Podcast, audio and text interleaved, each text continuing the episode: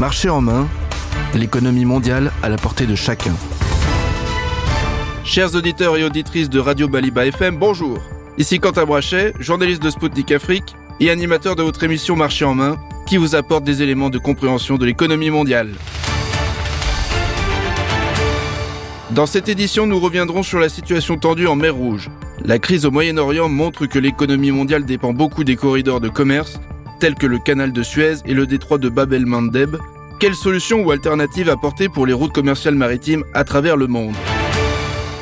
J'aurai l'honneur de recevoir Abdallah Fahmi, spécialiste de la finance d'origine tunisienne, et Ivan Loshkaryov, chercheur russe en études moyen-orientales et africaines. Avec eux, nous fournirons des éléments de réponse sur cette période de turbulence que traverse le commerce maritime international et les perspectives d'évolution. A tout de suite sur Maliba FM.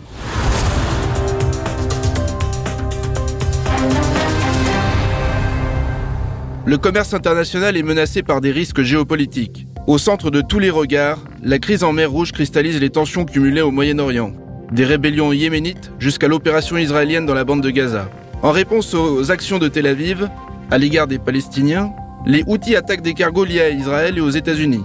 Washington, avec ses alliés, répondent par des frappes sur le territoire yéménite, non autorisées par l'ONU ni même par le Congrès américain. En conséquence, les armateurs se détournent de cette route commerciale et les coûts des assurances explosent.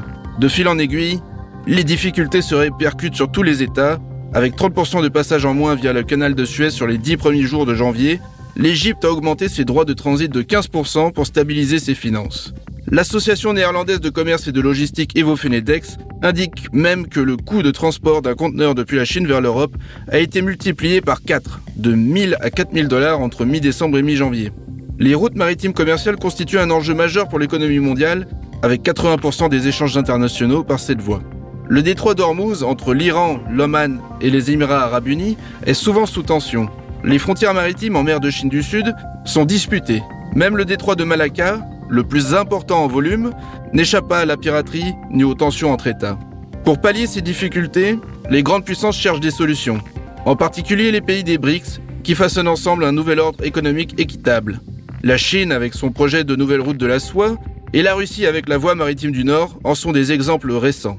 Pour comprendre tous ces défis à relever, je reçois Abdallah Fahmi, analyste, spécialiste de la finance durable et de la finance islamique et écrivain, ainsi qu'Ivan Loshkaryov, chercheur du Centre des études moyen-orientales et africaines auprès de l'Institut d'État des relations internationales de Moscou MGIMO. Dans le contexte de la situation tendue en mer Rouge due à l'exacerbation des conflits locaux, peut-on s'attendre à de graves changements dans la logistique et à une reconfiguration du commerce mondial? Oui, je pense qu'on doit s'attendre à une reconfiguration du commerce mondial. les routes maritimes maintenant sont en péril surtout dans la mer Rouge, le détroit de Mandab, Bab el-Mandab. Puis on ne sait pas si le détroit d'Ormuz aussi, si l'Iran entre, parce que ça peut, à tout moment, le conflit peut dégénérer. Il y a aussi les problèmes en Chine, Taïwan. Oui, on peut s'attendre à vraiment à une reconfiguration du commerce mondial. On vit dans une époque euh, charnière très difficile où il doit y avoir un, nouveau découpage du monde. C'est fini la suprématie américaine. Les Américains ne veulent pas l'entendre. Mais l'OTAN, les États-Unis, le, monde anglo-saxon qui domine le monde, je pense que c'est fini. Il y a la Chine, la Russie qui s'est imposé, le BRICS, et ils, ne veulent plus dépendre des Occidentaux, particulièrement des États-Unis et, ses alliés. Donc euh, c'est sûr qu'il y aura. Maintenant, le centre de gravité économique se déplace vers l'Asie, plus vers l'Asie. Que ce soit la Chine, que ce soit la Corée, le Japon, l'Asie du Sud-Est, et puis l'Afrique. L'Afrique, c'est le continent de l'avenir. Euh, le Golfe, le Moyen-Orient aussi a changé. Vous avez vu les positions qu'il y a eu avec euh, l'Arabie saoudite qui ne s'est jamais opposée aux États-Unis. Maintenant, elle refuse d'entrer dans cette guerre avec les Houthis, comme elle a fait la paix avec l'Iran. C'est une donne euh, extraordinaire qui change beaucoup de choses dans le Moyen-Orient. je pense que le centre de gravité économique change et les échanges commerciaux vont, vont changer. Il y aura un nouveau partage. des ressources, un nouveau partage, un nouveau équilibre géostratégique et économique. Là, on doit s'attendre à un monde multipolaire. Il n'y a plus aucun doute. C'est déjà acté. Et qu'en pensez-vous, monsieur Loshkaryov Les changements dans la logistique internationale sont en fait déjà en cours. Le fait est que, avec le début d'une nouvelle aggravation de la crise au Moyen-Orient, une partie importante des flux commerciaux a déjà commencé à contourner le continent africain plutôt que de passer par le canal de Suez. Et en conséquence, nous voyons que le coût de la livraison et de l'assurance augmente. Ainsi, les changements sont déjà en place, mais jusqu'à présent, ils ne concernent qu'un seul itinéraire, qui implique la livraison de pétrole brut et de biens de consommation de masse depuis l'Asie vers les pays européens. Cette crise n'affecte pas l'approvisionnement des États-Unis et des pays asiatiques, car ils empruntent principalement d'autres routes. Mais il s'agit toujours de changements touchant environ 13 à 15% du commerce international. Et il y aura des changements majeurs, soit pour renforcer la route en contournant l'Afrique, soit pour augmenter le coût de la sécurité dans le détroit de Bab Mandeb.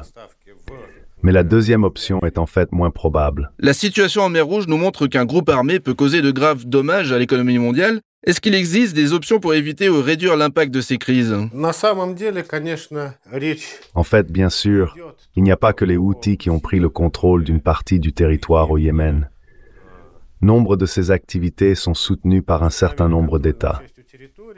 Le fait est que les actions d'Israël ont clairement provoqué du rejet dans la plupart des États musulmans du monde.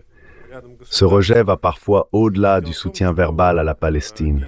Un certain nombre d'États soutiennent les Houthis dans leurs activités.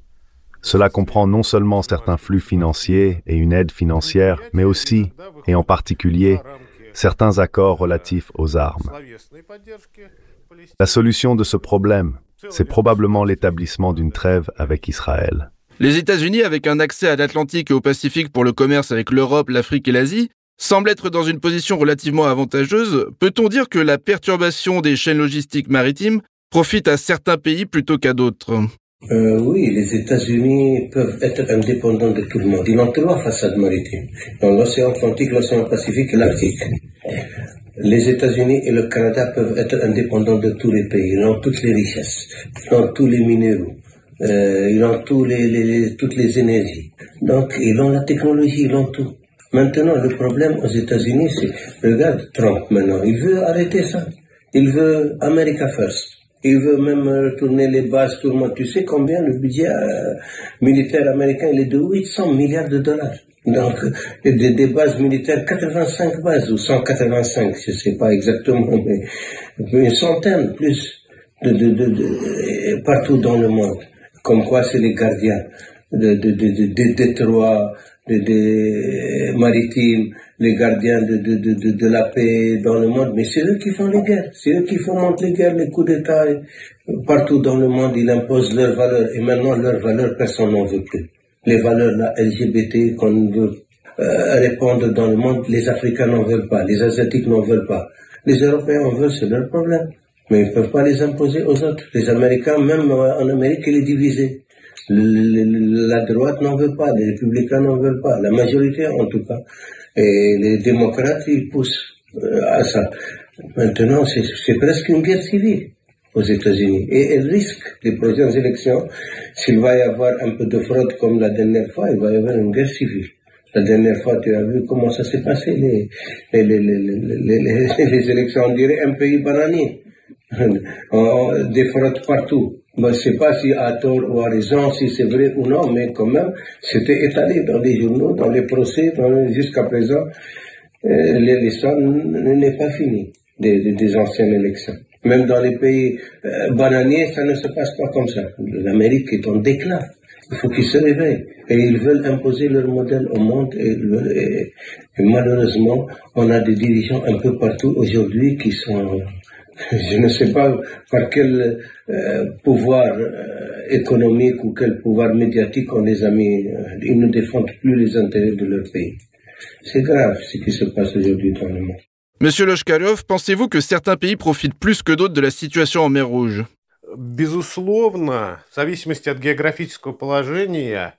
Bien sûr, la crise actuelle en mer Rouge donne des avantages à certains pays, tout en augmentant fortement les coûts pour d'autres, en fonction de leur situation géographique. Cependant, il faut comprendre que cette crise a un impact indirect sur l'ensemble du marché mondial. Tout d'abord, les prix du pétrole sont concernés, car une partie importante du pétrole a été livrée via le canal de Suez. À mesure que les frais de livraison augmentent, le prix du pétrole dans son ensemble augmente légèrement.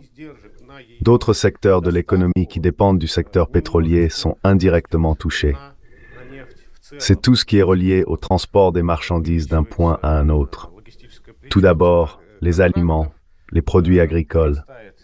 Les effets indirects sont ici assez importants.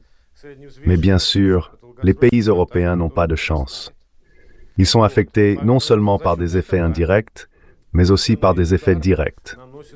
Pour eux, le retard concerne non seulement les produits pétroliers, mais aussi d'autres biens, électroniques, vaisselle, jouets, c'est-à-dire tout ce qui est produit en République populaire de Chine en gros volume. Ainsi, le prix des produits de base et de masse augmente. Comment l'initiative chinoise One Belt One Road, ou une ceinture, une route, peut-elle transformer les routes commerciales internationales? Outre la Chine, quel continent et quelles régions peuvent bénéficier de cette initiative? L'initiative chinoise Une ceinture, une route, en fait, a déjà fortement reformaté les couloirs de transport en Eurasie. Et il y a plusieurs axes très importants. L'un d'eux est la formation d'une route sud à travers l'océan Indien, avec la création d'installations logistiques en Afrique de l'Est. Un autre itinéraire est le transport de conteneurs vers l'Europe, notamment à travers la Russie. Malgré notre situation difficile avec l'Europe, le trafic de conteneurs augmente. Et troisièmement, enfin, la Chine examine activement notre route maritime du Nord. Et dès que plusieurs ports du nord de la Russie seront terminés, dès que le long temps de navigation sera assuré, cette route sera pleinement opérationnelle. Il s'agira également d'une ramification de cette initiative, une ceinture, une route, car une partie importante des marchandises suivra cette route, qui est relativement sûre et en même temps aura une infrastructure suffisante pour le transport. Outre la Chine, l'initiative implique donc de plus en plus les pays d'Europe de l'Est, les pays d'Asie du Sud, les pays d'Asie centrale et bien sûr la Russie. D'autre part, avec le temps, la question se posera qu'il n'est pas possible d'envoyer toutes les marchandises en Europe, car la demande sera réduite en raison des difficultés économiques. Il est évident qu'une ceinture, une route couvrira de plus en plus, par exemple, l'Amérique du Sud, ce qui n'est pas actuellement quelque chose qui découle de cette initiative, mais qui se développe, en quelque sorte, séparément. En outre, bien sûr, davantage de routes locales se développeront, par exemple en Asie du Sud-Est, où il existe encore des problèmes d'infrastructure régionale. Bien sûr, l'Afrique de l'Est sera suivie par l'Afrique centrale et occidentale. Et divers projets de routes transafricaines existent déjà, et en Afrique australe sont déjà un peu mis en œuvre. Le Mozambique, le Zimbabwe, l'Angola se rapprochent de la formation de cette route commerciale transafricaine. En conséquence, au premier niveau se trouveront tous les pays d'Eurasie et d'Afrique de l'Est, et au deuxième niveau se trouveront l'Amérique du Sud, l'Afrique occidentale et centrale, ainsi que certains pays d'Asie du Sud-Est. Monsieur Farmi, les nouvelles routes de la soie vont-elles métamorphoser le commerce international? En tout cas, les Chinois misent beaucoup sur ça. Ils ont beaucoup investi des centaines de milliards de dollars dans cela. Donc, ce n'est pas, euh, ils l'ont pas fait comme ça au hasard. Les Chinois sont un peuple très patient qui travaille sur le temps et ces routes de la soie, certainement, ils vont configurer le commerce mondial. Ça, c'est, il n'y a aucun doute. Ils essaient de retarder les Américains, l'OTAN, tout ce, ils essaient de retarder tout cela, mais c'est inéluctable. Les Chinois, ils sont implantés partout. Tout, tout le monde dépend de la Chine aujourd'hui. C'est l'usine du monde. Donc, si la Chine s'arrête de produire, c'est une euh, récession mondiale. Si la Chine euh, est empêchée de commercer avec le monde, c'est les prix vont flamber partout. C'est une crise mondiale. Donc les Chinois, ils travaillent avec le temps. C'est sûr que ça va. D'ailleurs, entre la Chine, la Russie, il y a maintenant des pipelines, il y a des, gazoducs, il y a des, ils ont une énergie à gogo à partir de la Russie. Et en plus, il y a la Sibérie, ils sont en train de développer, les Chinois ont investi beaucoup en Sibérie, où il y a des métaux rares, il y a de l'or, il y a du diamant, il y a beaucoup de richesses en Sibérie. La configuration mondiale change inéluctablement. Et la, route de la soie va se faire. Le développement de l'Afrique peut-il être une solution au risque de perturbation des flux commerciaux entre l'Asie et l'Europe? Oui, le développement de l'Afrique jouera un, un, rôle majeur dans les années euh, futures, parce que c'est le seul continent qui est pratiquement vierge. Tous les continents se sont développés. Maintenant, il reste l'Afrique qui est un pays où il y a presque 54 pays, où il y a des richesses énormes Rien que la RDC, c'est une mine à ciel ouvert, la Centrafrique, euh, tous les pays, la Guinée, Conakry, euh, tous les pays africains regorgent de richesses de minerais et ils n'ont pas de parce qu'ils ne transforment pas leurs produits. Et maintenant, il y a une nouvelle donne qui est venue avec les BRICS. Les BRICS investissent beaucoup en Afrique et s'investissent beaucoup en Afrique. Et il y a les échanges sud-sud maintenant qui se développent beaucoup. Il y a, les Chinois essayent et réussissent avec certains pays de contourner le dollar et, l'hégémonie américaine. Ils ont créé leur propre réseau de paiement comme, comme le SWIFT. Ils ont, maintenant, leur monnaie est devenue une monnaie internationale euh, les BRICS échangent entre eux avec leur monnaie.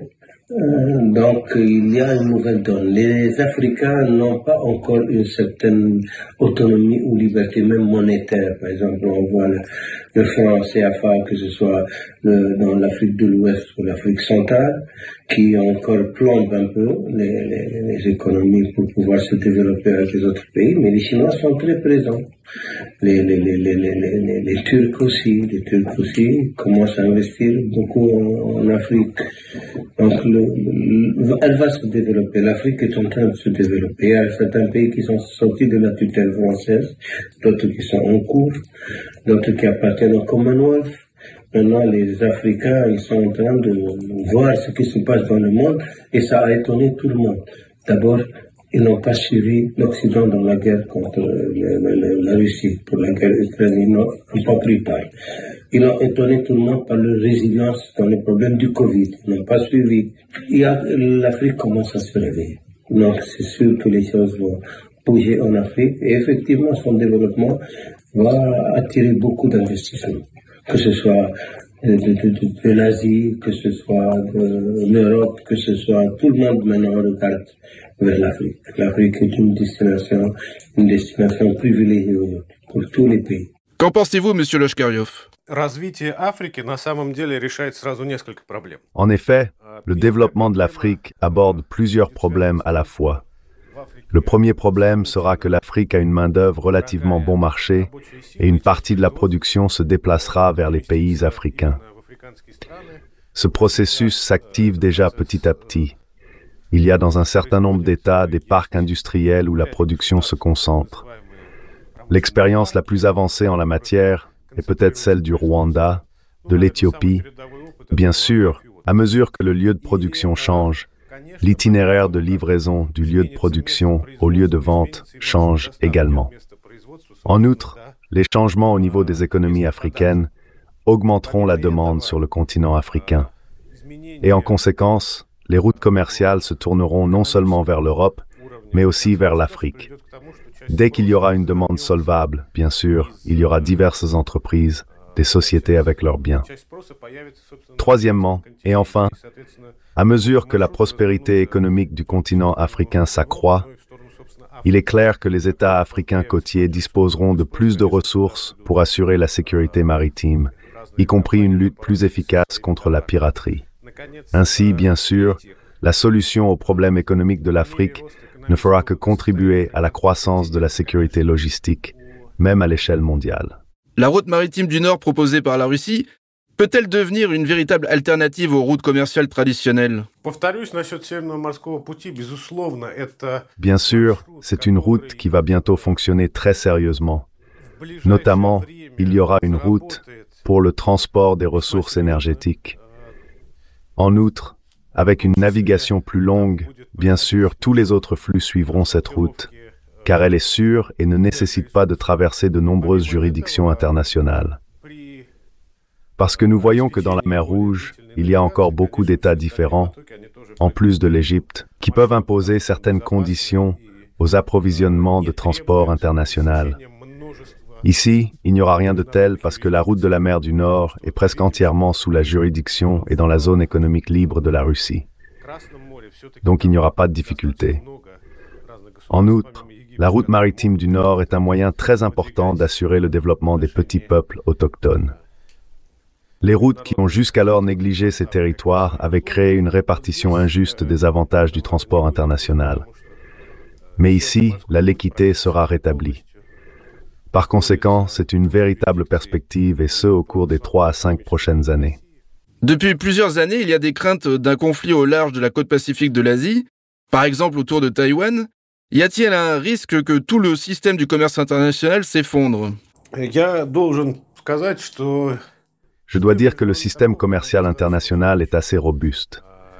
Très peu d'industries conservent le monopole inconditionnel d'un pays ou d'une ou deux sociétés. Il y a beaucoup plus de diversification des itinéraires de production et de livraison et des méthodes de livraison.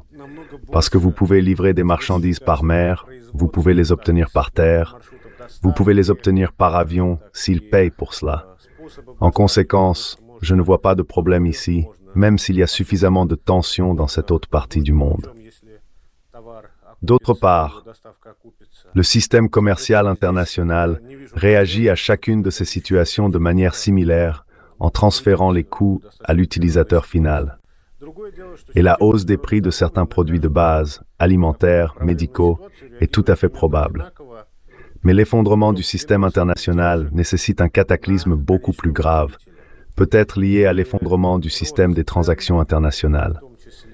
Mais cela n'arrivera probablement pas de sitôt. Monsieur Fahmy, avec toutes les tensions et toute la puissance économique concentrée en Asie de l'Est, peut-on craindre un effondrement des échanges? Oui, un conflit risque d'éclater euh, pour Taïwan. Moi, je pense sincèrement que l'Amérique ne veut pas laisser sa place de leader et la Chine pousse pour euh, un partage monde entre la Chine, la Russie et l'Angleterre et les États-Unis. C'est les quatre acteurs majeurs aujourd'hui dans le monde. Et la guerre de Taïwan va être décisive. Maintenant, si la Chine se lance sur Taïwan et que les Américains, soutenus par les Britanniques, euh, va, ce sera la finalité de cette crise que nous voyons et ils finiront par s'asseoir sur la table de négociation. Non pas d'autre chose. Parce qu'on ne peut pas faire une guerre avec un pays nucléaire. La Russie est un pays nucléaire, le premier, le plus puissant nucléaire. La, la, la Grande-Bretagne est nucléaire, les États-Unis sont nucléaires, la Chine est nucléaire. Maintenant, Taïwan, s'il y a la Corée et le Japon, je ne pense pas qu'ils prendront part, même s'ils sont associés avec les Américains, mais ils sont assez intelligents et ils savent les enjeux et les risques. Donc, ils, soutiennent comme ça politiquement, ont peur de la Corée du Nord. Déjà, la Corée du Nord fait leur fait peur. Alors, imagine la Chine. Donc, je ne crois pas qu'ils entreront, mais finalement, peut-être il y aura des échafaudés, il y aura des bras de fer, et ils finiront par s'asseoir à la table de négociation et ça reprendra. Maintenant, le monde évoluera autrement qu'il était avant. Fini l'hégémonie américaine. C'est ça ce qui est sûr. Parce qu'une guerre totale entre la Chine et les États-Unis, la Chine sera appuyée par la Russie, les États-Unis par l'Angleterre, peut-être l'Australie ou les autres pays, et bien sera la fin du monde. C'est une guerre nucléaire. Euh, je ne pense pas qu'ils vont arriver là. Ils vont pas tous suicider mais il y aura. Ils vont aller jusqu'au bout. Ils ne, vont s'asseoir à la table de négociation qu'après avoir vraiment être allé jusqu'au bout de nos ressources. Il va y avoir des menaces, il va y avoir peut-être quelques euh, batailles, quelques tirs, mais ils vont finir par s'asseoir à la table de négociation, négocier, et il y aura deux mondes un monde multipolaire où il y a beaucoup de puissance. L'Amérique ne sera plus seule à diriger le monde. Afin de lutter contre les changements climatiques et compte tenu de l'expérience de la pandémie du coronavirus, le commerce dans le monde va-t-il être réduit et régionalisé? Oui, maintenant il y a une nouvelle donne. On parle beaucoup de la transition énergétique, on parle beaucoup du réchauffement climatique, on parle des énergies renouvelables. C'est une bonne approche, oui, mais il faut qu'elle soit mise à bon escient. Il faut que tous les pays en puissent en bénéficier parce que les pays les plus pollueurs sont les États-Unis, la Chine et l'Europe. C'est pas les pays africains ni les pays, les petits pays. Donc, euh, il faut vraiment aider les pays à se développer par ces ressources qu'on mobilise pour les énergies vertes.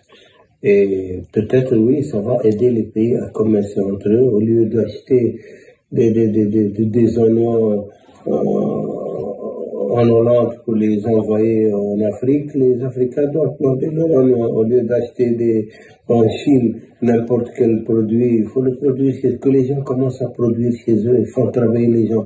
Le chômage est une menace. Euh, l'explosion des prix est une menace. la diminution du pouvoir d'achat des citoyens, c'est une menace. Donc chaque pays, moi je pense que chaque pays doit être souverain chez lui et voir les besoins de son peuple. La mondialisation doit s'arrêter. Moi je pense que ce qui a créé ce problème dans le monde, c'est la mondialisation. Et malheureusement, la mondialisation est devenue un facteur de risque, même pour les, les, les, les, les civilisations, pour les religions, pour les, les, traditions des peuples. Ils veulent uniformiser le monde entier. Et sous quel drapeau Sur le drapeau LGBT. Sur, euh, mais c'est de la folie. Et vous, monsieur Loshkaryov, que pensez-vous de cette tendance qui se dessine Compte tenu de la situation actuelle, l'idée de consommation contenue gagne en popularité. La consommation, qui tient compte de la surcharge de l'environnement, tient compte du fait que la croissance de la population humaine a un impact de plus en plus négatif sur notre planète.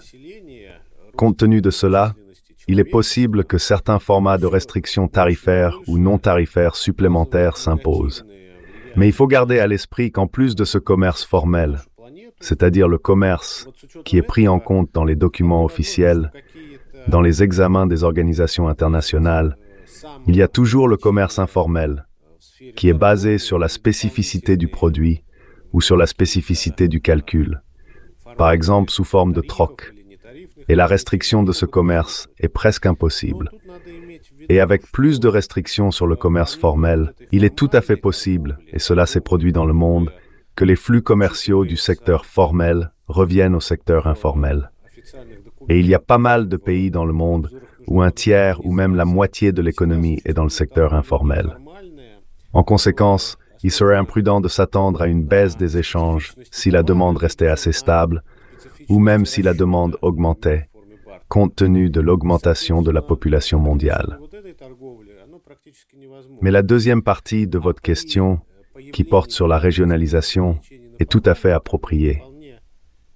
Le fait est qu'au cours de la dernière décennie, les groupements régionaux ont fait beaucoup d'efforts pour élaborer leurs propres normes de produits. Au cours des dernières années, nous avons ri du fait que dans l'Union européenne, les carottes devraient avoir une certaine forme, pas une courbe, une certaine longueur. Des normes similaires suivent l'UE dans d'autres régions. Elles diffèrent quelque peu, ce qui crée des restrictions sur les flux commerciaux, car un produit peut ne pas toujours répondre à ces normes, et est donc distribué uniquement sur les marchés où il peut être vendu. Mais je n'établirai pas de lien entre ces normes et le changement climatique parce qu'il s'agit davantage de perception des consommateurs, de stéréotypes et non de choses mondiales. C'était Abdallah Fahmi, analyste, spécialiste de la finance durable et de la finance islamique et écrivain, ainsi qu'Ivan Loshkaryov, chercheur du Centre des études moyennes-orientales et africaines auprès de l'Institut d'État des relations internationales de Moscou, MGIMO. Leur expertise nous a permis de mieux comprendre les évolutions en cours parmi les flux commerciaux, aussi bien sur les nouvelles routes proposées par des pays comme la Chine et la Russie, que sur les préoccupations actuelles autour du climat et de la régionalisation. Ainsi s'achève cette édition de Marché en main de Radio Sputnik Afrique en partenariat avec Maliba FM à Bamako. Nous nous retrouverons prochainement pour d'autres entretiens d'experts et suivre l'actualité de l'économie mondiale D'ici là, bonne journée et bonne écoute.